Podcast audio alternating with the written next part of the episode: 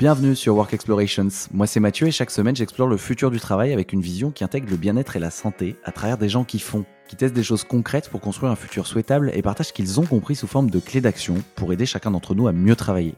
Ce podcast est fait pour vous si vous voulez être architecte et non victime de votre futur. Parce qu'à chaque épisode vous repartez avec une action concrète à mettre en place maintenant. Ce podcast est un média libre, ça veut dire que je ne touche pas un copec dessus, c'est mon activité de coaching pour entrepreneurs et dirigeants qui me permet de gagner ma vie et de continuer à le faire. En gros, je les accompagne pour construire une marque personnelle forte et faire décoller leur autorité et leur visibilité en ligne. Maintenant que vous savez tout, je mets le lien dans la description de l'épisode et je vous souhaite une bonne écoute. Que vous vouliez développer votre entreprise ou simplement avancer dans votre carrière, la question n'est pas de savoir s'il est important d'investir sur votre marque personnelle. La question, c'est de savoir comment s'y prendre. Attention, il y a plusieurs pièges, notamment celui de la course au like sur les réseaux, mais c'est là que Caroline Mignot vient à notre rescousse. Elle est pour moi l'une des mieux placées pour parler de marque personnelle en France, parce qu'elle a réussi à faire décoller ses deux entreprises, Richmaker et Refer, grâce à sa propre marque personnelle. Sans parler de son podcast Marketing Square qui est devenu une référence et dont je suis absolument fan. Avec Caroline, non seulement vous allez comprendre pourquoi c'est important d'investir sur votre marque personnelle dès aujourd'hui, mais aussi comment vous y mettre avec une grosse dose de motivation. Salut Caroline, bienvenue sur Work in Progress. Salut Mathieu, très heureuse de te retrouver aujourd'hui depuis le temps qu'on se connaît. Je suis vraiment ravi de t'accueillir ici pour parler euh, personal branding ou marque personnelle, euh, parce qu'on choisit pas notre époque euh, mais, mais, aujourd'hui, c'est vrai qu'il y a une nécessité de s'autoproduire en permanence pour exister, pour faire du business, et tu le fais très bien. Euh, ce matin, tu as d'ailleurs sorti une punchline sur LinkedIn, on en parlait à l'instant, que j'ai adoré. Mieux vaut construire une marque autour de soi que de se construire autour d'une marque. Euh, je rappelle par exemple que votre profil LinkedIn apparaît en premier sur Google quand on vous cherche, donc c'est votre page de vente perso, autant contrôler un petit peu ce qu'il y a dessus donc voilà, à mon sens, c'est très important, euh, surtout quand on est euh, chef d'entreprise, entrepreneur, d'incarner son entreprise ou son produit et d'investir sur sa marque personnelle dès aujourd'hui. C'est un peu comme un asset qui nous suit euh, toute notre vie et qui va d'ailleurs résister à tous nos chamboulements pro. mais avant, je voulais te laisser te présenter, Caroline.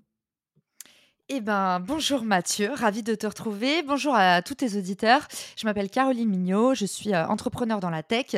J'ai lancé euh, une euh, web app qui s'appelle Richmaker, qui permet, qui permet aux marques et aux, créateurs de se connecter ensemble. l'idée, c'est de développer l'influence B2B. Donc, trouver par exemple des podcasts dans lesquels vous faire inviter, ou si vous êtes podcasteur, trouver des, des, invités pour votre podcast. Ça, c'est un exemple parmi tant d'autres. De, la deuxième plateforme que j'ai lancée, ça s'appelle Refer. C'est un, SaaS qui permet de demander des mises en relation. Et l'idée, c'est qu'on va permettre aux gens d'utiliser le pouvoir de leur réseau pour pouvoir trouver euh, ce dont ils ont besoin pour euh, faire grandir leur business. Et mon troisième, euh, mon troisième grand projet, tu le connais, c'est mon podcast Marketing Square, qui est juste un gros hasard du destin. Je me suis dit, tiens, je vais faire un, je vais faire un challenge de 30 jours et je vais sortir un épisode par jour sur un podcast.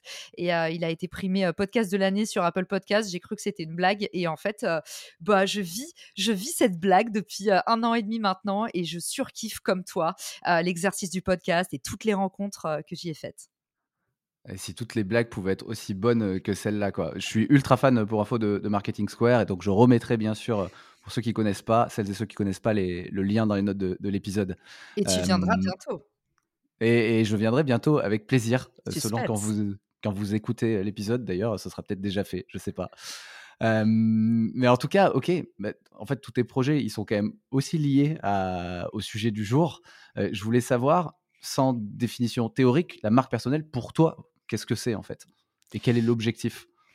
Bah, c'est justement pour recontextualiser ce post du jour que tu as vu sur LinkedIn où je disais en fait, la, marque personnelle, c'est votre réputation et, tu, l'as dit à un moment, tu as dit en fait c'est particulièrement important pour les entrepreneurs, alors pas que, parce que pour ceux qui nous écoutent, en fait, sachez que même pour les employés, la marque personnelle, il y a des vrais bénéfices tangibles, notamment aux États-Unis sur les chiffres qu'on a, de 10 à 25% de revenus en plus pour les employés qui ont développé une marque personnelle. Donc avoir une marque personnelle, ça permet de se valoriser dans le monde du travail, que ce soit vis-à-vis de sa hiérarchie si on est salarié ou vis-à-vis de ses audiences et de ses clients si on est entrepreneur puis même de, ses pairs. Mais donc, avoir une marque personnelle aujourd'hui, c'est un capital qui te suit toute ta vie. Donc c'est un actif que tu travailles et c'est un investissement et non pas une dépense.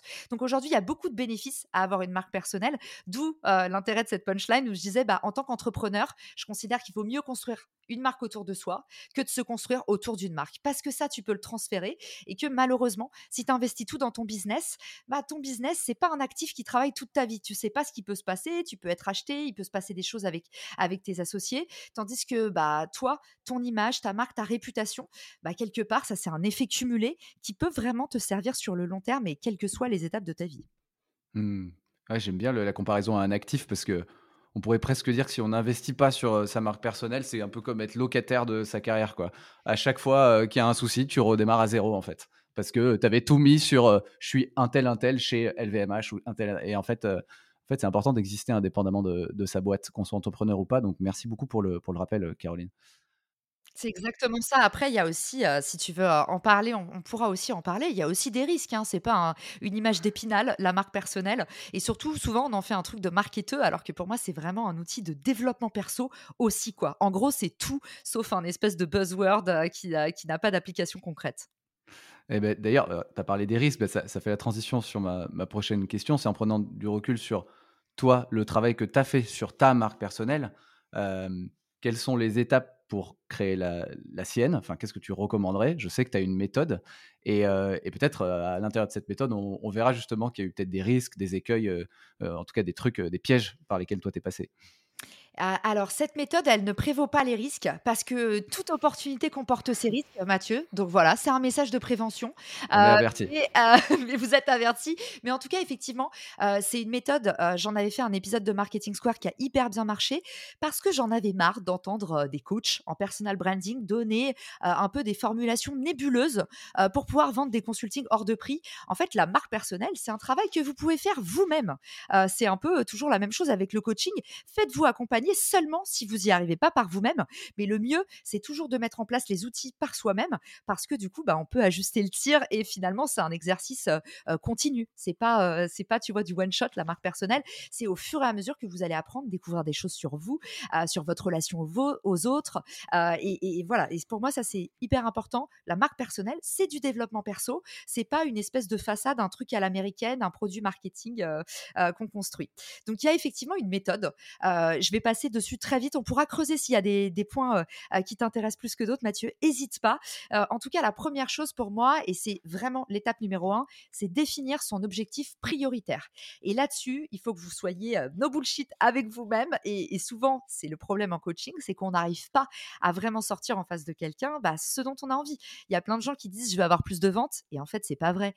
Ils veulent de la ils veulent de la gratification, ils veulent de la gratitude, ils veulent être reconnus dans leur domaine. Donc tu vois, aujourd'hui, il faut réussir à être très clair avec soi-même.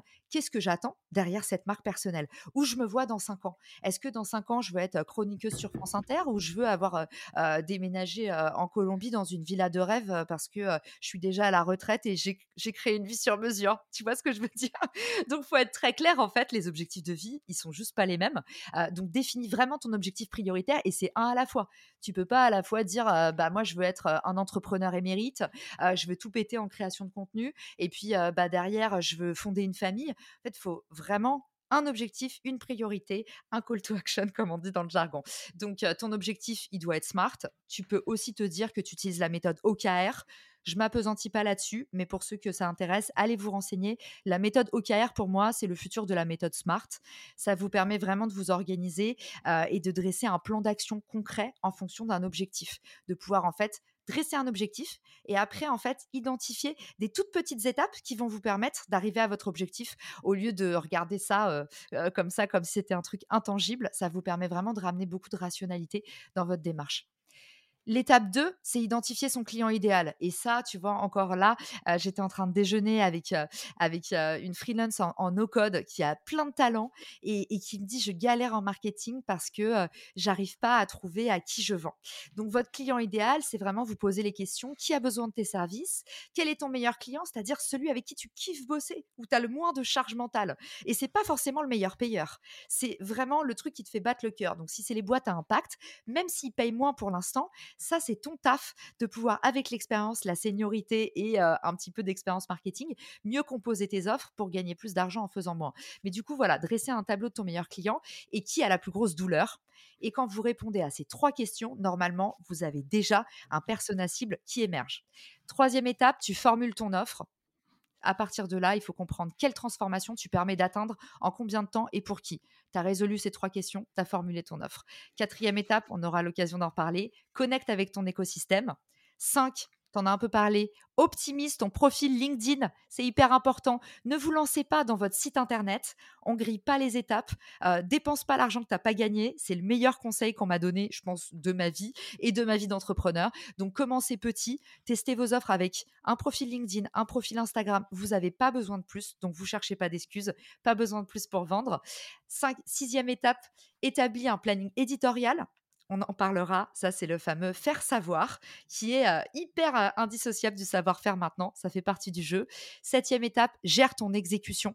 Et là, j'ai mis trouver les bons formats selon ses ressources et voir ce que vous pouvez déléguer ou pas pour avoir un rendu de plus en plus professionnel. Ça, ça va vous aider en fait.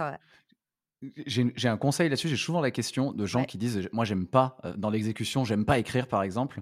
Est-ce que tu conseilles de déléguer dès le début ou pas sur l'étape 8 moi, j'adore, j'adore dire, «Tu délègues pas ce que tu sais pas faire». Parce que j'ai l'impression que, aujourd'hui, tu as besoin pour être un bon, manager, comme finalement dans le salariat, tu as besoin pour être un bon manager de comprendre à minima, le métier de celui que tu manages ou que tu diriges ou que tu briefes.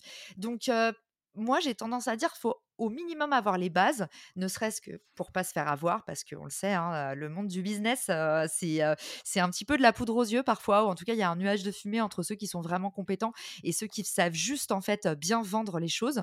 Donc, moi, j'ai tendance à dire on maîtrise un minimum, on commence à exécuter, on comprend les bases, on est capable d'analyser la charge horaire et puis bah, derrière, on arrive à sous-traiter comme il faut et même à bien accompagner. Tu vois, c'est vraiment sa responsabilité aussi à soi de bien briefer et bien comprendre en fait la réalité du métier. Mmh. merci Caroline. Je suis 100% d'accord. Ah, Mais j'ai tellement la question, ouais, j'ai tellement la question que voilà, maintenant je pourrais renvoyer vers euh, Caroline l'a dit quoi. Trop bien. Je sais pas si je fais figure d'autorité, mais en tout cas à ma petite échelle, euh, qui est travaillé avec euh, avec beaucoup de d'écosystèmes différents, c'est un petit peu c'est un petit peu la, la, la, règle que je me fixe. donc ça, la partie exécution, bah elle est elle est à pas négliger et il faut, faut en parler aussi, Mathieu. Bah, la marque personnelle, c'est c'est un métier d'opérationnel. Je vous l'ai dit tout à l'heure, c'est du contrôle continu. C'est pas du one shot, ça se délègue pas à des agences. La marque personnelle, vous avez intérêt à, l'incarner tout du long. Donc ça, c'était la septième étape. Huitième étape, audit en continu. On reste proche de sa data, on enlève ses œillères et on récolte du feedback au maximum. Ça t'en parlera peut-être dans ton podcast à un moment. C'est le fameux growth mindset et c'est vraiment un truc qui va vous servir toute votre vie. Et je vous conseille un bouquin que j'adore pour, cette partie-là. C'est Antifragile de Nassim Tayeb. Honnêtement, genre, ce bouquin est incroyable et vous verrez au terme de ce bouquin de quoi, de quoi on parle dans Work in Progress et à quoi va ressembler le futur du travail si on se démerde bien. Neuvième étape, suivre ses statistiques. Et ça, c'est vraiment ce qui ne se mesure pas ne s'améliore pas. Donc euh, oui, on audite en continu, on se rapproche de ses auditeurs si on a un podcast par exemple. Et puis bah, derrière, suivre ses stats, c'est aussi bah, comprendre où on en est par rapport à la complétion de ses objectifs, de ce qu'on s'est fixé. Et dixième étape, Mathieu, évidemment, tester des nouvelles choses en permanence. J'ai appelé ça n'aie pas peur. Et c'est pas euh, impensif que de le dire. Il faut réussir tout le temps à sortir du bois et, et, à, et à, vaincre ses propres paradoxes.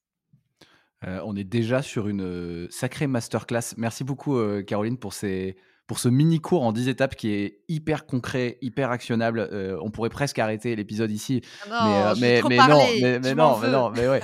ah non, c'est parfait. En plus, je t'ai coupé une fois, mais, mais c'est super précieux ce que tu nous dis. Et du coup, euh, moi, j'ai une question qui me venait, parce que ces, étapes-là, tu les as certainement définies aussi a posteriori, à partir de ce que toi, tu as vécu. Toi, de manière délibérée, vu qu'on parle d'un actif, ça fait combien de temps que tu bosses sur ta marque personnelle? Qui aujourd'hui fonctionne plutôt bien en plus alors merci. ça fait combien de temps que je bosse dessus? En fait, quand je suis devenue je vous la fais rapide, je vais vais pas je vais pas m'étaler sur ma vie, mais il y a un élément de contexte qui est hyper important à comprendre, c'est que moi, j'ai tout perdu du jour au lendemain. en fait, on m'a on m'a débauché pour un job de rêve aux US où je je travaillais depuis 8 ans. Donc, je suis partie à 21 ans. J'ai jamais travaillé en France à part un an d'alternance. Et je suis partie à New York et j'ai fait toute ma carrière là-bas. Et en fait, au bout d'un moment, on m'a fait signer un job de rêve. J'étais hyper contente. Et, et, en fait, pendant les démarches de visa, mes employeurs ont changé d'avis. Et là, c'est patatras, euh, retour à la case départ parce que je suis en France et en fait, un lundi, lundi matin, on m'appelle et on m'annonce qu'en fait, je vais rester en France au bout de 8 ans. Et là, bah, c'est le moment où on s'est rencontrés, je crois, en soirée. en tout cas, pas loin, pas loin de ce moment-là où on avait fait la fête. Notre première rencontre, c'est hyper drôle. Et, et en fait, à, ce moment-là, je perds toute ma vie d'un coup et, et c'est vraiment le c'est le début de c'est le début de moi qui n'ai plus aucune ressource et c'est un truc très vrai que on peut dire aussi qu'a posteriori puisque tu en parles des choses qu'on dit avec le recul c'est en fait c'est dans les moments où vous avez le moins de sécurité que vous allez être le meilleur. C'est un peu la méthode dos au mur. En fait à ce moment-là je perds tout j'ai pas de réseau en France je cherche du boulot j'ai jamais travaillé en France je connais pas le marché français alors que je suis marketeuse. Donc en fait avoir travaillé aux États-Unis tout le monde dit ça ouvre des portes sauf que c'est quand même des marchés qui sont différents et je vais vous dire ça enferme aussi. En tout cas, moi, on m'a beaucoup dit que j'allais pas être adaptée. Et même dans ma façon de travailler, j'étais un ovni quand je suis rentrée. Et, du coup, Mathieu, mon exutoire, ça a été de commencer en fait à me refaire un réseau sur LinkedIn. Et ma marque personnelle, du coup, ça a été une thérapie, mais vraiment une thérapie. Hein. j'ai réussi à, à, reconnecter avec des gens parce que je te dis, en fait, je me suis sentie complètement décalée, complètement inadaptée. Et, j'ai passé des entretiens où on m'a un peu boxé en plus parce que j'étais à un niveau de seniorité, tu vois, 10 ans dans le growth, je me suis retrouvée dans, à des postes assez élevés en France, avec pas du tout la culture des entretiens où en fait on te prend pour un punching ball. Les mecs me disaient oui, tu vas voir Serge, il est pas commode, mais il va, il va chercher à voir ce que tu as dans le ventre. Et en fait, les États-Unis, c'est quand même une culture assez douce, mine de rien. Et quand je suis arrivée en France et que j'ai cherché du boulot, je me suis fait éclater la tête. Mais vraiment, je, je me disais, mais c'est d'une violence. Les entretiens que je passais, on me faisait pas sentir bien, on me poussait dans mes retranchements, on me disait, ah, mais vous êtes touche à tout, mais alors touche à tout, touche à rien, vous savez ce qu'on dit. Et je me disais, oh là là, mais où je suis, quoi. L'enfer sur Terre, quoi. Voilà. Et LinkedIn, ça a été ma bouffée d'air frais où j'ai commencé à parler de partenariat, j'ai commencé à raconter un peu ce que je, je vivais et j'ai commencé à faire du building public au moment où, en fait, LinkedIn, c'était encore un truc pour chercher du boulot. Et je me souviens que mon mec de l'époque me disait, mais Caro, t'ajoutes n'importe qui sur LinkedIn. Il me voyait de répondre aux invitations et j'acceptais tout le monde parce que j'étais une des seules à poster, donc ça marchait vachement bien. Et j'avais plein de demandes d'invitation et il me disait, mais c'est pas du tout comme ça que ça fonctionne, LinkedIn, t'as rien compris. Tu vois, c'était l'époque où LinkedIn, pour les gens, c'était vraiment comme Facebook, mais pour tes collègues de bureau, quoi. Ouais, ouais, ouais. Et donc ça, on parle de ça, c'était il y a 4 ans déjà Trois ans, ouais, ouais, trois ans. Je sais, trois ans. Ok. Ouais, j'ai commencé à bosser. J'avais pas encore lancé ma boîte, mais je commençais à me dire, en fait, j'ai utilisé LinkedIn pour trouver du boulot dans un premier temps et pour me refaire un réseau pro. Ok, ok. J'essaie juste de, de, de, donner cette dimension de temps parce que pour celles ou ceux qui nous écoutent et qui voudraient investir sur leur marque personnelle, à la fois qui se décourage pas et à la fois quand même se dire que toi, tu as construit tout ça, ça a pris du temps, tu as démarré comme tout le monde euh, à ouvrir les réseaux sociaux, à partir de pas grand-chose, à ajouter des gens et, euh, et, euh, et, tout le monde est passé par là en fait c'est juillet. Je, retrouve les dates du coup par souci d'exhaustivité parce qu'on a notre Stéphane Bern du podcast en face. Maintenant, j'ai la pression. Pour retrouver les dates exactes, du coup, juin 2020, je me suis pris euh, le coup de bambou euh, de ma vie. Et euh, donc, c'est là où on m'a annoncé Ah, mais en fait, tu repars pas. commence à vivre en France. Et du coup, j'ai signé mon CDI en octobre et j'ai dû commencer à poster sur LinkedIn autour du coup de janvier, euh, on va dire janvier à mars euh, du coup 2021. Je suis sortie du bois, comme on dit. Ok, ok. Et euh, est-ce que sur ton parcours, on en parlait tout à l'heure, il y a eu des, il y a eu des écueils, des trucs genre des trucs, tu t'es dit là j'ai fait une connerie et en fait si tu devais donner des conseils à quelqu'un maintenant, tu dirais bah non, fais pas du tout ça quoi. Ah, j'en ai fait plein, j'en ai fait plein et, euh, je pense que c'est, euh, c'est, mon meilleur live sur ma chaîne YouTube, c'est celui qui est le plus regardé, c'est euh, je donne mes pires boulettes sur LinkedIn et en fait le live s'appelle comment améliorer sa rédaction sur LinkedIn, quoi. Change ta rédaction LinkedIn. Et en fait, le moment qui a le plus plu, c'est que je déterre mes pires posts, les posts qui me font honte. Donc, il y en a un où, par exemple, en 2021, justement, je cherche un appart. Euh, donc, c'est le début où je commence à poster sur LinkedIn. Je commence à avoir une petite audience. Et en fait, je suis en train de, chercher à acheter sur Paris et c'était la galère. Et du coup, euh, je dis, bah, je cherche à acheter un T2 à Paris. Genre, je mets une annonce immobilière sur mon LinkedIn. Euh, il y en a une autre où je donne Ouais, non, mais tu vois, il y en a une autre où, où en, fait, je partage, il y en a même plein d'autres où je partage des avis sur des news scientifiques, des trucs où vraiment j'ai rien d'intéressant à dire et du coup je commente article très intéressant du New York Post, enfin vraiment le truc genre voilà qui, qui n'apporte aucune valeur. j'ai eu ma période emoji euh, où on, avait l'impression qu'en fait j'utilisais un clavier spécial euh, pour les personnes qui ont des euh, qui, qui, ont des handicaps et du coup genre moi mon handicap c'était que j'arrive pas à lire les lettres, je vois que des emojis. du coup je mais parlais. tu donnais des fleurs. non mais c'est un enfer. mais, heureusement le feedback. La, c'est une marque de fabrique, c'est cool puissance du feedback, tu vois, il y a enfin euh, un vrai ami qui est venu me voir et qui m'a dit Caro, faut que tu arrêtes. On a des crises d'épilepsie en regardant tes posts. Genre, c'est quoi ton problème avec les emojis Et en fait, ça marchait. C'est ça qui est, et c'est ça, c'est un truc qu'il faut qu'on dise pour la marque personnelle. Tu n'étais pas la seule hein, à faire des emojis. Hein. Ça marchait. Hein. il faut faire attention. Et ça, c'est un truc que j'ai découvert avec le temps. En fait, euh, les, le, l'appât du gain que ce soit de l'engagement ou de l'argent, il faut faire très attention à ça. Il faut comprendre que la marque personnelle, c'est vraiment un, long courrier. Et du coup, faut faire gaffe parce qu'en fait, souvent, avec l'appât du gain, vous ruinez votre réputation. Et c'est un truc que, tu vois, moi, j'ai pas bien géré au début, c'est que j'ai mis vraiment des dingueries et je me suis dit avec le temps, vas-y, laisse tes casseroles parce que tu sais quoi, c'est le meilleur moyen de regarder d'où tu viens. Euh, quand tu as des petits moments de déprime et quand tu te dis, ah, et euh, eh ben en fait, je regarde, tu vois, ce que je postais il y a un an et demi et je me dis, ah, bah, j'ai quand même progressé, quoi.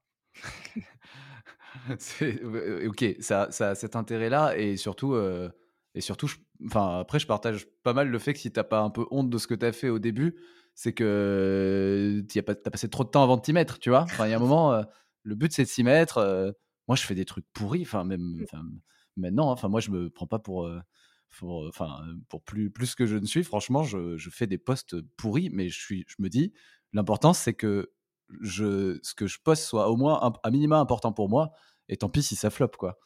C'est Red euh Hoffman qui disait si vous n'avez pas honte de votre premier produit, c'est que vous l'avez sorti trop tard. Et le mec a quand même lancé LinkedIn, qu'on adore tous les deux. Donc, il avait du flair. Et, non, mais carrément, c'est petit, petit, enfin phrase très connue dans le dans le growth d'ailleurs, ça s'applique à pas mal de choses. et juste, j'avais la question aussi tout à l'heure. Tu as parlé des objectifs, c'était quand même le point numéro un de ta méthode. Toi, et quel objectif tu t'étais fixé? Est-ce que tu l'as atteint? Est-ce que c'est le même aujourd'hui avec ta marque personnelle? Mon premier, alors je sais pas si j'ai un objectif de, de marque personnelle. Ça va sembler hyper. ça va sembler hyper démago ce que je vais dire. Je suis désolée. Il y a des auditeurs qui vont se dire Putain, c'est vraiment. Les marketeurs, c'est vraiment une sale race. J'ai envie de te répondre, mais c'est vraiment ce que je pense intrinsèquement. C'est grandir en tant qu'entrepreneur. Moi, le plus gros challenge que j'avais, personnel et professionnel, Mathieu, c'est que je viens d'une famille, mes deux parents, ils sont fonctionnaires j'ai un background sciences humaines. J'ai pas fait ni d'école de commerce, ni d'école d'ingénieur. j'ai fait le CELSA. Alors tout le monde dit c'est une école de com, mais moi mes cours c'était psychosociologie de la communication. j'ai eu que des matières genre vraiment pas très qui, qui te préparent pas du tout, du tout, du tout, du tout à l'entrepreneuriat ou à faire des à faire à, travailler à ton compte quoi. Et, et le gros challenge pour moi, c'est que quand je suis devenue entrepreneur, ça m'est arrivé parce que j'ai pas eu le choix. Si j'avais pu rester salarié et même encore maintenant, hein, moi il y a plein de choses que je kiffe dans le salariat. J'ai jamais rêvé d'être mon propre patron. J'adore avoir un patron et, franchement je trouve que ça apporte des bénéfices sur plein plein de choses. Notamment j'ai un problème pour prendre des décisions, donc je gagnais beaucoup de temps quand j'avais quelqu'un au-dessus de moi, vraiment. Mais je vais te dire le le truc que j'ai ressenti, le plus gros handicap que j'ai eu, Mathieu, c'est justement que j'avais pas de réseau. Et j'ai bien vu, dès que je suis arrivée dans l'entrepreneuriat, je me suis dit, ah putain, c'est, tu vois, c'était mon point fort. Je faisais des partenariats à New York pendant huit ans et mon point fort, ça a toujours été mon carnet d'adresses, ma capacité à relier les gens. Et là, j'arrive en France, je pars de zéro et je me dis, putain, en fait, je sais rien faire à part ça. C'est-à-dire que mon truc à moi, c'est que je suis très forte pour créer des synergies entre les gens. Mais si j'ai pas de réseau, si je suis pas au contact des autres, il se passe rien, il n'y a pas de magie. Et du coup, mmh. c'est mon premier objectif de marque personnelle. Et je vous jure que ce que je vous dis, ça, vient vraiment du cœur. Ça a été de grandir en tant qu'entrepreneur et me reconstruire en fait un réseau. Ça veut dire quoi? Ça veut dire des amis, de, l'affection, ça veut dire des compétences, une meilleure compréhension du marché. c'est tout ça qui me manquait en fait, pour de vrai. Ok, ok. Pas des likes, pas des abonnés, tu vois. Je regardais pas du tout ça le, piège, bah ouais, le piège du, personal branding. Donc justement, je je trouve que c'est assez facile de notamment si on prend juste LinkedIn, mais même ailleurs, de tomber dans le piège un peu de la fame, tu vois? Je recherche à être, à être connu parce que j'aime bien les likes et donc plus j'ai de la je vais associer un peu le taf que je fais au nombre de likes que j'ai, au nombre de retours et ça, c'est ça peut être un gros piège. Néanmoins, c'est quand même important, quand on a un business de se dire: «Bah, si je produis des contenus, il faut qu'ils soient vus». Donc la question que je voulais te poser, c'est toi, quel équilibre tu recommandes, en tout cas tu t'appliques, entre le faire savoir et le savoir-faire? Parce qu'il y a un temps pour tout, tu vois? Alors, moi, un truc que je dis tout le temps dans la production de contenu et on est tous les 2 là-dedans, donc n'hésite pas à à le challenger, c'est pas une vérité vraie, mais ce que je ressens dans la réalité de mon travail, c'est que mon effort, il se place à 80% sur la diffusion. En fait, je fais 20 de création, 80% de diffusion et la sensation que j'ai aujourd'hui pour être dans cette économie de la création, avec, beaucoup, beaucoup d'amis maintenant qui sont des créateurs ou des entrepreneurs, si tant est qu'on puisse encore faire la distinction, c'est vraiment le sentiment que toute la difficulté est dans la diffusion et qu'au final, le faire savoir maintenant, on n'a plus d'excuses. Le faire savoir, en fait, on a tous accès à l'information. On a même maintenant des outils d'intelligence artificielle qui deviennent des assistants virtuels de choix pour nous aider justement bah, à mieux structurer notre pensée. Et, et par contre, le truc qu'on n'a pas encore craqué, c'est la diffusion. Parce que la diffusion, pour le coup, c'est le savoir-faire, pour moi, que les gens ont le plus de mal à obtenir. Mmh Et c'est un travail de fourmi et c'est aussi, pour moi, je trouve un travail du cœur parce que créer une communauté et pas une audience, c'est être capable de faire le don de soi, de laisser la place aux autres. Donc c'est faut être capable d'aimer et ça, pour l'instant, les intelligences artificielles l'ont pas prouvé, tu vois? Mais c'est je pense que ce que les gens, vont rechercher, chez un créateur, donc ce qui fait qu'on a de la distribution, donc du faire savoir, c'est, le pouvoir du cœur, en fait. C'est comment tu fais se sentir les gens. Et ça, ça n'a rien à voir, finalement avec, tu vois, les compétences que tu as acquis, tout ça. C'est comment tu es capable de pousser les autres, de redistribuer la lumière, de de donner et de faire avancer, de créer les déclics chez les autres, quoi. C'est ma mh. sensation, en tout cas dans ce truc-là. Donc l'équilibre à trouver, pour moi, c'est que évidemment, il faut se former en continu, mais en termes d'effort, il faut vraiment mettre le paquet sur la distribution parce que c'est là où aujourd'hui, en fait, il y a une vraie, heu heu, il y a un vrai enjeu. Tout le monde sait créer du Mmh. contenu aujourd'hui, tout le monde et et on a tous les outils pour créer du contenu semi-pro avec des Canva, avec des Filmic, avec, heu, tous les outils qu'on a maintenant et le pouvoir de l'intelligence artificielle. On peut créer, mais diffuser, c'est un truc, c'est encore un challenge. C'est presque une bonne nouvelle, hein. Il y a quand même des choses encore qui sont pas remplacées par l'in l'intelligence artificielle. Heu, Ah voilà, il faut faire appel aux émotions, il faut faire appel à l'humour, et donc heu et donc d'un côté, je trouve ça cool, je trouve ça cool.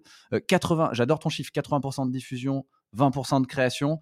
Moi, j'avoue que j'en suis pas là, mais je challenge pas. Je pense que c'est chacun sa vérité et surtout chacun le moment, chacun son moment. Je pense que ça dépend d'où tu en es. Comme enfin moi dans mon expérience, comme je sais que ce qui est important, c'est de maintenir une fréquence aussi, c'est-à-dire de de se mettre à produire et diffuser du contenu, mais de pas perdre, de protéger, heu, une certaine fréquence. Heu, bah, si au début c'est moins enfin si quelqu'un veut se lancer et et a moins l'habitude, je lui recommanderais peut-être de mettre un peu moins sur la diffusion, de créer un peu moins et et et enfin peut-être de soigner plus ses contenus au début et de mettre un peu moins sur la dé sur la diffusion et et petit à petit, heu, de bouger le curseur. Mais peut-être que je me trompe, hein, donc super intéressant d'avoir ton point de vue. Je connais, heu, je connais beaucoup de de personnes qui ont énormément de talent, énormément de choses à dire, mais en fait, ils n'arrivent pas à le marketer et heu Ouais. et du coup, heu, ils ont pas de diffusion, pas de bouche à oreille et aussi pas d'engagement. Parce que si tu laisses pas la place aux autres, tu as beau être un expert, heu, si les gens ne se ne s'approprient pas ce que tu dis, parce que tu as réussi à parler leur langage et tu as réussi à créer le déclic chez eux, bah, ça reste comme un prof. En fait, tu Ouais, sais, tu as ouais. des profs, tu vous voyez quand on est au au lycée, en fait, il y a des profs, c'est des génies, mais en fait, ils arrivent pas à partager. En fait, c'est exactement cette métaphore-là. On met le doigt sur, heu, sur ce truc-là de en fait, pas tout le monde n'est capable d'être pédagogue et c'est ça le faire savoir. C'est pas, un truc débile de faire des vidéos facecam, c'est comment tu arrives à créer, déclencher les émotions chez les gens et tu vois, va, utiliser ChatGPT pour faire de l'humour, pour faire une blague, fais-lui faire des jeux de mots. Vous allez voir, c'est un truc de malade. L'humain sera jamais remplacé, en tout cas pour l'instant, avec ce qu'on a. Si, vous faites les tests, vous allez rigoler parce que c'est vraiment, c'est un truc qu'on qu'on peut pas remplacer, pour l'instant, OK, la personnalité. Ouais, bah, merci pour, pour le partage. Tu, tu parlais justement des, des outils. Euh, moi, j'avais une, une- en- encore une CEO au téléphone cette semaine euh, qui me disait que pour elle, euh, LinkedIn, c'est comme une montagne devant elle parce qu'elle euh, elle sait qu'elle devrait y être, mais elle n'a pas le temps. Toi, est-ce, comment tu t'organises? Est-ce que tu as des outils pour aller plus vite? Parce qu'en plus, tu es présente sur plein de réseaux sociaux, pas du tout que sur LinkedIn, sur, sur beaucoup de plateformes. Les outils pour aller plus vite, c'est, heu, bah, ça j'en parle dans un de mes épisodes, ça s'appelle la Big Rock Theory. Heu, en fait, Ouais. je, je j'ai créé une boucle de contenu, on appelle ça dans le jargon les growth loops et en fait, je je crée beaucoup de contenu à partir d'un d'une seule thématique. Je vous donne un exemple tout bête de boucle de croissance pour que ce soit plus concret. En fait, je vais faire un post LinkedIn qui cartonne. Mon post LinkedIn, du coup, je vais en faire un épisode de podcast. Mon épisode de podcast, je vais en faire un live. Mon live, je vais le découper en snippets pour les réseaux sociaux avec des petites vidéos, avec des petits teasers. Je vous passe les détails parce que sinon je pourrais vous en parler pendant une heure. J'ai tout un mapping de comment est-ce que j'éclate pour faire mes teasers. Je resserre derrière avec un best-of. Mais il faut que vous soyez capable de créer, euh, utiliser un outil comme Miro, M-I-R-O, et créez-vous en fait une cartographie de comment est-ce que je crée mon contenu et comment est-ce que je l'éclate. Et, et la Big Rock Theory, en fait, ça raconte ça. C'est vous avez un gros contenu un contenu long et à partir de ça, vous allez en faire plein de petits morceaux. Et ça, ça va donner en fait euh, des gens qui viennent voir en disant mais comment tu fais rentrer tout ça dans une journée? Et derrière, en fait, moi j'ai peut-être, euh, tu vois, une, euh, bah là avec le podcast deux, mais deux thématiques par semaine. Mais derrière, j'en fais plein de contenus et j'ai trouvé plein Ouais. d'idées malines pour les redistribuer sans que ça soit du dupliqué ou du réchauffé. Donc sur tes réseaux sociaux, raconte différentes parties d'une même histoire, euh, mais mais tu peux déjà resservir un truc qu'on fait pas assez et que moi je trouve assez génial, qui marche hyper bien, c'est que sur mon Instagram, je mets le teaser de mon post LinkedIn. Donc en fait, moi je soigne l'accroche de mon post LinkedIn tous les jours, je publie. Euh, je vais soigner l'accroche et je vais mettre du coup un petit teaser. Je prends un screenshot de ça, ça me prend une seconde et je le mets sur Insta avec un petit call to action, un appel à l'action où je dis, euh, tu vois, je vais prendre l'exemple de mon post du jour comme ça, je vous fais, je vous raconte un peu comment ça fonctionne. Euh, mon post du jour, c'est influenceur LinkedIn égale loser avant d'être avant être influenceur B2B, c'était un peu. Et en fait, là, j'ai mis un, lien avec marqué pas venu pour souffrir, ok Et du coup, tu vois, l'au- l'audience Instagram, c'est pas LinkedIn. LinkedIn, ils veulent apprendre quelque chose. L'audience, l'audience, Instagram, ils sont plus là. Ils ont besoin que tu aies de la dérision, que tu te prennes pas au sérieux. Donc en fait, quand tu redistribues tes, quand tu redistribues tes posts comme ça, mais en fait, peut-être que je vais faire, je sais pas, une cinquantaine de clics seulement. Mais c'est ça le jeu. C'est au bon moment, envoie du jus dans l'algo dans les deux premières heures, quel que soit le post que vous Ouais. faites. Les durées de vie des posts diffèrent sur les réseaux sociaux. Donc prenez pas ce que je vous dis au pied de la lettre. Sur Instagram, on est sur 20 minutes. Sur LinkedIn, on est sur une heure, voire deux heures. Euh, Twitter, on est sur quelques minutes. Euh, ça dépend vraiment des réseaux sociaux. Mais en tout cas, il faut que vous compreniez un truc. Dans les, premières, euh, dans les premiers temps de diffusion d'un post, c'est là où il faut envoyer du jus. Donc créer des canaux euh, qui s'interconnectent entre eux, du genre, juste après mon post LinkedIn, ma newsletter, elle sort, et dans ma newsletter, je renvoie vers un post LinkedIn. Ça, je l'ai fait ce matin. J'ai dit, voilà, euh, ce matin, je parle des workfluenceurs, plus d'infos ici, et paf, je ressors mon post LinkedIn. J'envoie du jus, en fait, au tout début, et ça, ça fait que tu flattes toutes les plateformes les unes après les autres. Donc, en fait, tu Hmm. fais de l'acquisition partout, et tu crées un système où les gens, en fait, euh, ils sont tout le temps connectés à toi, quels que soient les supports. Créer des ponts entre les plateformes, c'est une super idée. Enfin, c'est ultra puissant. Euh, merci pour le partage, Caroline. En fait, on se rend compte que une cartographie, c'est pas un hack, hein, c'est quand même du taf. Mais euh, Ah tu t'es posé à l'avance. Il y a une énorme stratégie derrière. Donc, ce qui paraît être euh, parfois un peu hasardeux, ah, elle est pas- bah non, en fait, derrière, tu l'as pensé, tu l'as réfléchi. Et je pense que c'est important aussi de, de- de garder ça en tête. C'est pas, euh, c'est quelque chose qui est drivé par un système et pas juste par tes émotions du jour, quoi. Et, Ah non, et je trouve ça vraiment top.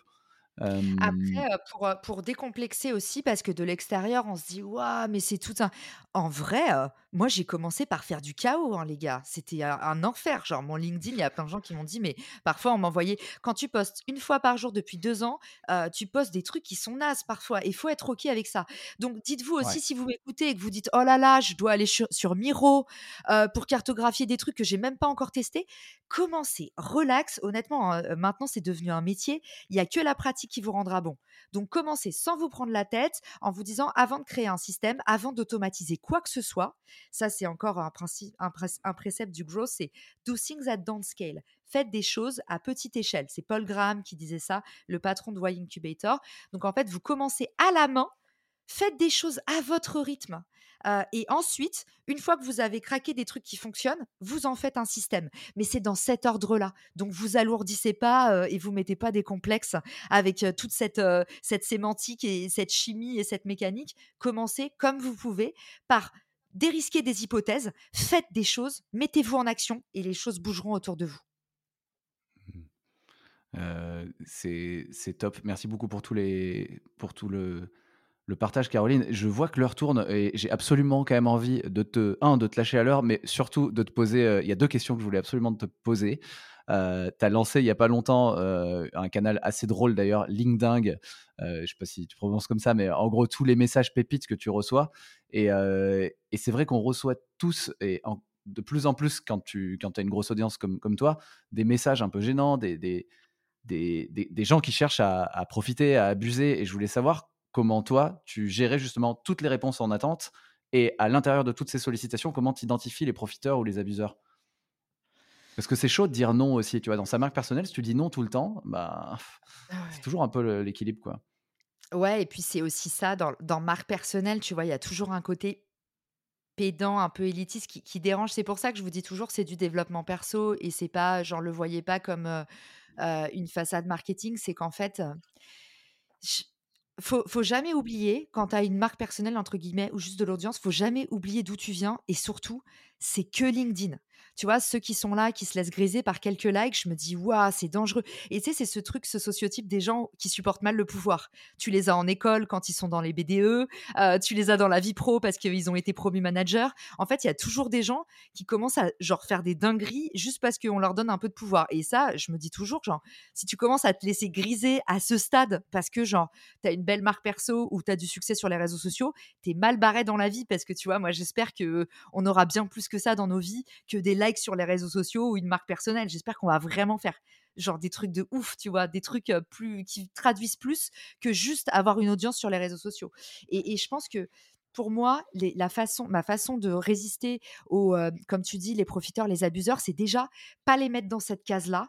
Parce que, en fait, si tu te dis, et tu vois, ta carte, c'est ton territoire. Ça m'a fait beaucoup avancer dans la vie et particulièrement les réseaux sociaux. Tu as beaucoup de relations sociales. Donc, il faut absolument se faire accompagner parce que honnêtement, c'est un truc, tu peux facilement faire des burn-out. Je vois plein, dans les créateurs, il y en a plein qui vrillent. Hein. Et il faut vraiment faire il faut accepter quand tu deviens entrepreneur ou créateur que tu as beaucoup d'interactions sociales. Il faut, accepter que ça marche moins bien qu'avant parce que comme tu vis tout démesurément, en fait, au lieu d'avoir 10 interactions dans la journée, tu en as 100. Donc forcément, tu as l'impression que tout va mal parce que tu as beaucoup plus de ratés qu'avant. Mais c'est juste proportionnel en fait euh, à ta somme d'interactions. Donc, un, il faut réussir à dire que... Les gens sont pas des profiteurs ou des abuseurs. Il faut réussir à dire, OK, en fait, moi, à un moment, j'ai peut-être été le mal poli de quelqu'un. Et quand, quand tu cherches une opportunité, moi, un truc que me disent souvent les mecs qui abusent, justement, ils me disent Ah, bah, je voulais la, je voulais la tenter au cas où. Moi, ma spécialité, c'est qu'il y a plein de gens qui se font des trucs concurrents à Richmaker, par exemple, et qui me contactent en disant Oui, j'ai une plateforme qui met en relation des marques et des créateurs. Je pense que ce serait top pour ton audience que tu parles de ma marque. Et je leur dis Bah, en fait, je te souhaite le meilleur du monde, il y a de la place pour tout le monde. je déteste jamais mes concurrents, mais par contre, enfin, tu te doutes bien que, que ce serait vraiment bête de ma part de mettre en avant mon concurrent direct sur, sur mes canaux. Et, tu vois, les mecs à chaque fois, ils me disent, et au début, je me sentais vachement insultée, ils me disent, ah bah au moins j'aurais essayé. Et au début, je me disais, en fait, ils pensent que je suis bête ou quoi? Ils pensent que c'est parce que je suis nana ou parce que je me disais, ça veut dire quoi? Plus c'est gros, plus ça passe. Ça veut dire quoi quand les gens te disent ça? Ça veut dire que.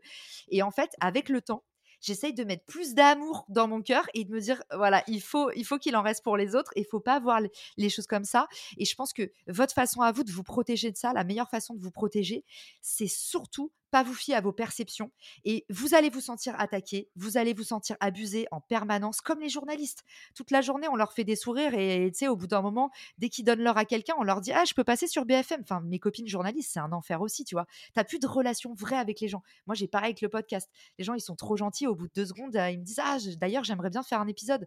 Et je me dis Ah, bon, bah voilà. Mais il faut réussir à se dire Moi, à un moment, quand j'ai rencontré quelqu'un qui présentait une opportunité parce que j'étais jeune, parce que j'étais maladroite, parce que j'avais pas d'empathie. Et ben en fait, j'ai été cette personne qui, genre, trop rapidement demande un service et, et blesse ou tu vois? Donc voilà, j'ai pas de meilleur, j'ai pas de meilleur hack que celui-là. Changer sa perception, je pense que ça permet vraiment de se protéger et et je sais pas, après il y en a plein qui disent qui répondent pas du tout en mode: «Ils méritent pas mon énergie». Moi, j'aime bien quand même répondre aux gens. J'essaye toujours d'être cash, même si ça plaît pas. Heu, j'essaye de d'expliquer toujours la raison. Voilà, quand c'est des compétiteurs, je leur mets pas un vu. Je leur dis: «Bah, je serais bête d'accepter, j'espère que tu comprends». Un petit mot gentil et puis, bah, quand les gens ils me traitent mal, je leur Mmh. dis: «Bah, écoute» heu, tu vois, quand tu es influenceur, il y a pas longtemps, on m'a fait encore une dinguerie. Une nana, elle me dit: «J'ai du mal à vendre mes places pour mon événement». Et je lui dis: «Bah, écoute, si j'interviens pas dans ton événement, tu te doutes bien que tu fais payer des places. C'est des conférences privées.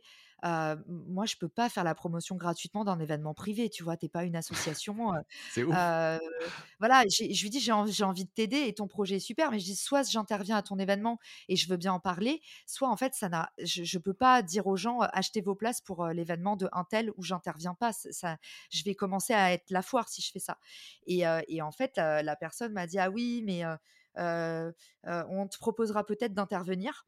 Et derrière, ils ont fait des grosses coms sur les réseaux sociaux. Ils m'ont jamais invitée ni même offert une place pour l'événement et ils m'ont mis partout sur leur événement. Et j'ai des gens qui sont venus me voir en me disant, heu, dont des copains à moi qui m'ont dit, d'autres créateurs de contenu, qui m'ont dit: «Bah, ils m'ont approché en disant que, c'était, ils organisaient l'événement avec toi». Et tu vois, je me suis dit: «C'est pas correct». Donc voilà, quand ils sont venus me voir, bah, j'ai pas été, heu heu, j'ai pas été, heu, j'ai pas mis un vu, j'ai pas été passive agressive. Je leur ai dit: «Voilà, il faut que je vous explique. Heu, moi, je trouve que voilà, ça manque de correction». Et ça, c'est un 2e conseil que je vous donnerais. Ça vaut ce que ça vaut et je je suis pas parfaite, hein, dans les interactions humaines, mais j'essaye toujours de, heu, de dire clairement ce que je pense et d'avoir aucun sous-entendu, aucun enfin, le moins de de manque de communication possible. D'être cartes sur table, quitte à ce que ça vexe, mais au moins on me reprochera pas de pas avoir été honnête, heu, Mmh. voilà.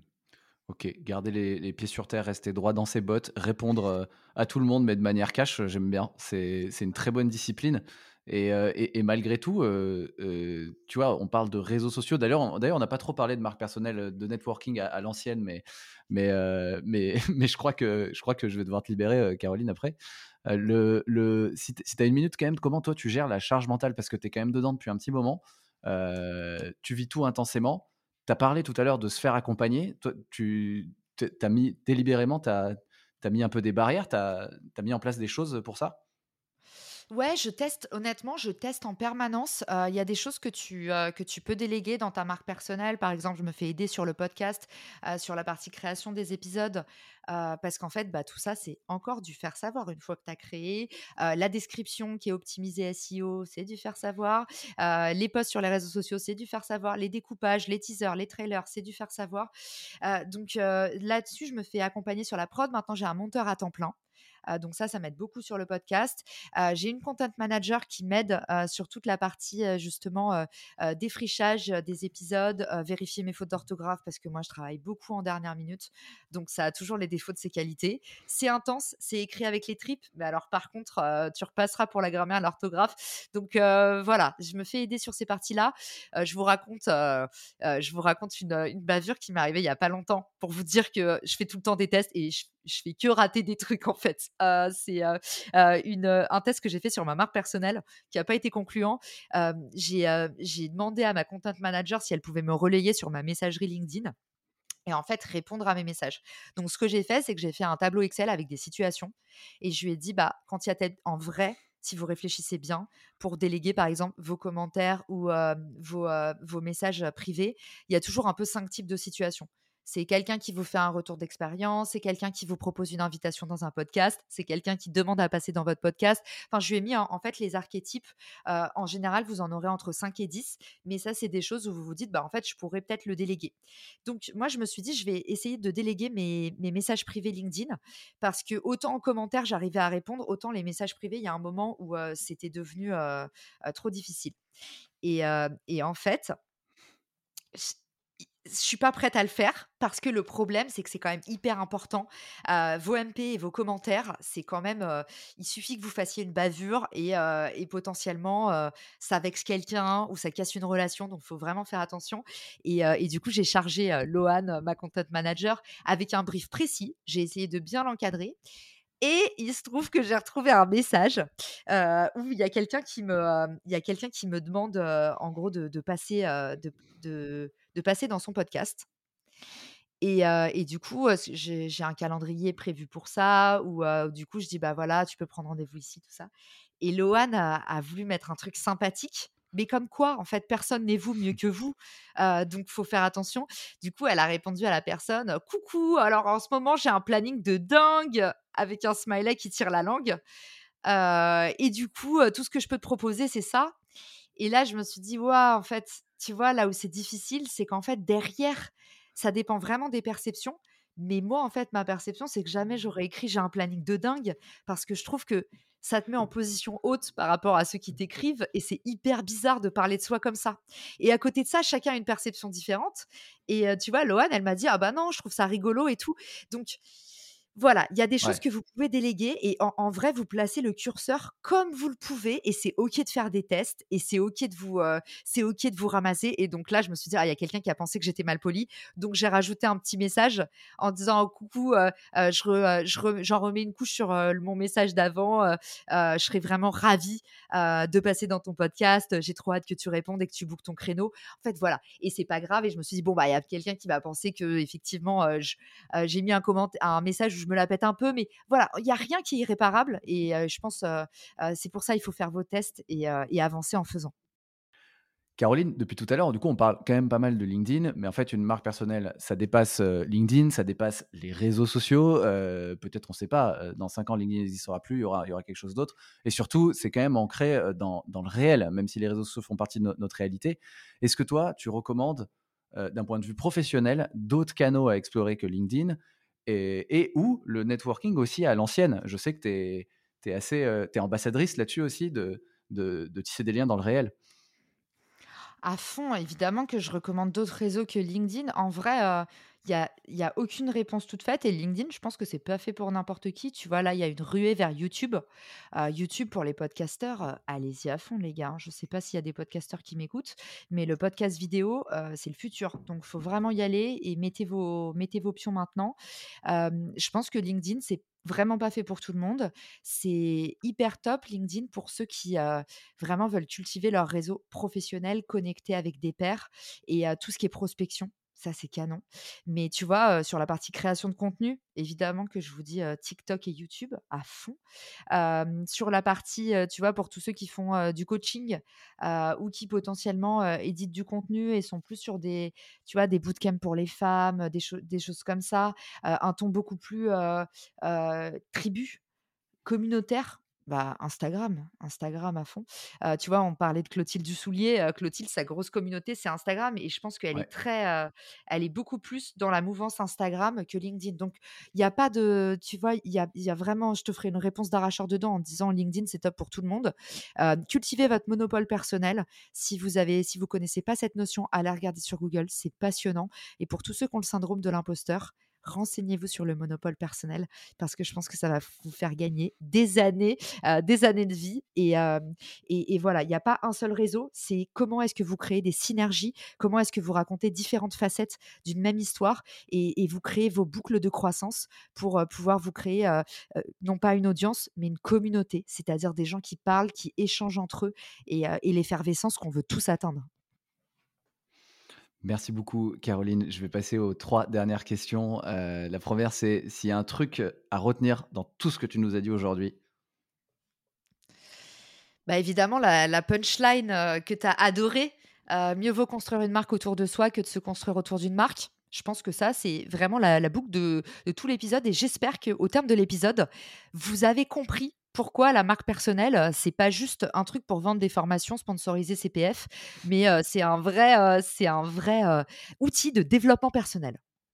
Yes, merci Caroline pour la punchline. Il y en a une autre aussi qui permet aussi de décomplexer un petit peu. Alors je sais pas si je vais bien la dire. Elle est de Paul Graham que tu as cité tout à l'heure. C'est il vaut mieux être aimé par 100 personnes que suivi par 1000 personnes qui t'aiment pas mmh trop quoi. Ouais c'est le début, le début d'une communauté, c'est toujours 10 quoi. Hein. Enfin, et si les gens t'aiment pas, bah, ça sert à rien. Ouais, c'est il vaut mieux 100 personnes qui vous aiment vraiment que 1000 qui vous aiment un petit peu. Et, euh, et, honnêtement, euh, il y a ce truc aussi dans la communauté de laisser de la place aux autres. Il y a beaucoup de créateurs de contenu qui se plantent et qui disent je sais pas pourquoi ce que je fais marche pas, euh, mais en fait ils laissent pas la place aux autres. Et je pense que être un bon influenceur, c'est avant tout savoir se laisser influencer et laisser une vraie grosse place aux autres, au feedback, à ses pairs à d'autres experts. Tu vois, c'est se dire, OK, on ouvre le marché tous ensemble et il n'y a pas de compétition. Et quand je mets en valeur les autres, il n'y a, rien que, y a rien qui m'est retiré. Et quand je partage une idée, elle prend en valeur elle en perd pas. Et mmh. ça, tu vois, faut lutter contre, contre notre esprit latent et, essayer de, et, essayer de, tu vois, avoir une approche beaucoup plus holistique, j'ai envie de dire, du business. Et ça, c'est la confiance en soi qui nous l'apprend. Donc, gagner en confiance, ça permet de faire évoluer ses relations à son marché, aux autres et à ses clients. Merci Caroline. Et tu as partagé pas mal de sources d'inspiration. Est-ce que tu en as une dernière à partager? Moi, il y a un truc qui m'a beaucoup aidé, et notamment pour le podcast, Mathieu, parce que quand on a en général un side business podcast, c'est qu'on a tendance à être un peu multipotentiel, à aimer s'éparpiller, à être un peu bah, le fameux, vous vous souvenez, touche à tout, touche à rien de, l'entretien. Et il y a un bouquin qui m'a vraiment personnellement développé, comme on pourrait dire, c'est The One Thing de Gary Keller. Et c'est un bouquin qui vous aide à mieux placer votre focus et qui donne une vraie leçon de développement personnel et d'entrepreneuriat. que vous soyez indépendant ou entrepreneur, c'est il vaut mieux soustraire au lieu d'additionner. On gagne en efficacité et ça, ça va être un peu mon mantra cette année. Ce sera dans les notes de l'épisode. Work in Progress, c'est un mmh, podcast sur le futur du travail. Qui, dans tes contacts, tu me recommanderais d'inviter Le futur du travail, pour moi, j'ai trois projets. Est-ce que je peux faire trois invités? Bien sûr. Le, évidemment, la première personne qui m'inspire le plus, c'est Arnaud Gazet, mon cofondateur sur Refer. Et lui, ce qu'il est en train de craquer dans le monde du travail, c'est comment est-ce qu'on peut utiliser son réseau un autre actif qu'on travaille depuis la naissance. On commence à réseauter en fait à l'école maternelle. Hein. On est toute la vie au contact des autres. Et pourquoi est-ce qu'on ne sait pas mieux profiter de son carnet d'adresses? Ça, c'est une vraie question. Et je pense que le monde du travail de demain, il va être beaucoup plus horizontal. Il va y avoir beaucoup de désintermédiation. Et je pense que les gens vont être capables de créer plus d'alliances, plus de communautés entre pairs. Et, c'est pour ça que j'investis beaucoup dans ce projet RFR. Et je crois très très fort en le référol, ce levier ce levier de communication entre humains qui dit bah Mathieu, tu connais pas quelqu'un qui, voilà, le bouche à oreille tout simplement. La deuxième personne, c'est Fabien Ferreira. Fabien, il est il est juste en train de travailler sur l'économie des créateurs pour faire en sorte que justement on puisse vivre de sa passion donc ça, c'est encore un mot qui peut donner des petits frissons où on se dit oh là là, c'est du bullshit. Et en fait, c'est une réalité. Et toi, tu la vis avec ton podcast. C'est qu'en fait, maintenant, on est capable de monétiser nos hobbies, quoi. C'est un rêve qui devient qui devient réalité. C'est un peu comme si quand on était gosse, il y avait quelqu'un qui était passé après après qu'on ait joué 5 heures au Lego en disant mais en fait, je t'achète ça, c'est une œuvre d'art. Et du coup, ça te permet d'acheter une seconde boîte de Lego. Enfin, c'est un peu la sensation que j'ai en tant que créatrice parfois. Donc voilà, Fabien, il est en train de sortir un projet qui s'appelle Le Shot et c'est un mec de génie, vraiment. Et je trouve qu'il n'est pas, assez, pas assez entendu. Et la troisième personne que j'adore, et je pense en plus, c'est aussi quelqu'un avec qui tu vas très bien t'entendre, Mathieu, parce qu'il a un peu le même mindset que toi, c'est Thomas Rivol. Et Thomas, sur, un autre, sur un autre secteur, moins dans l'économie des créateurs, mais dans la partie solo business, il est en train de réinventer le monde du travail parce qu'il raconte en fait comment on fait pour, pour lancer son solo business avec un côté beaucoup plus vente donc je trouve que en fait c'est trois projets qui vont hyper bien ensemble et, voilà trois invités qui font partie de mes amis très proches et qui évidemment répondront présents pour ton podcast. Merci infiniment, Caroline, pour le partage. J'allais oublier la dernière question. Quelle est la meilleure manière de, te suivre? Je sais qu'il y en a plein, mais la meilleure manière pour t'envoyer des mots, des feedbacks? Pour m'envoyer des mots, évidemment, LinkedIn, vous savez maintenant que j'ai pas délégué ma messagerie, donc Donc c'est l'occasion d'en profiter. Sauf si vous voyez que je vous réponds, j'ai un planning de dingue. Auquel cas vous vous dites, ok, salut Loane. Euh, en tout cas, LinkedIn évidemment. Et puis si vous euh, si vous aimez les trucs moins corpo, euh, je poste plus des blagues, des chaussures abandonnées dans la rue, mes photos de soirée avec Mathieu. Sale soirée. Plutôt Instagram, exactement. Voilà. Et tout ça à mon nom, Caroline Mignot. et sur LinkedIn et sur LinkedIn et sur LinkedIn pour, euh, pour, euh, pour suivre les, euh, les, pépites que je reçois sur LinkedIn, les pires dossiers, ou pour partager les vôtres. Et c'est à mourir de rire. Merci infiniment, Caroline. Avec plaisir, Mathieu, et je te dis à très vite. C'est la fin de cet épisode, mais peut-être le début d'une autre histoire ensemble. Je vous propose deux options pour continuer. Première option, rejoindre ma newsletter VIP dans laquelle je donne un récap de chaque épisode en clé d'action. Elle s'appelle Le Carnet de Mathieu. Deuxième option, me faire un retour sur l'épisode. Je réponds à tout le monde. Vous pouvez le faire sur ma newsletter en répondant directement à l'email ou sur LinkedIn qui est le réseau sur lequel je suis le plus actif. Bien sûr, ces deux liens sont dans la description de l'épisode. Pour terminer, je vous rappelle que ce podcast est un média libre, donc il ne me rapporte pas d'argent. C'est mon activité de coaching en personal branding pour entrepreneurs et dirigeants qui me permet de gagner ma vie et de continuer à le produire. Si ça peut aider quelqu'un de votre entourage qui veut gagner en autorité et visibilité, parlons-en. Toujours sur LinkedIn, connexion plus message, et c'est parti. Merci beaucoup et à très vite sur Work Explorations.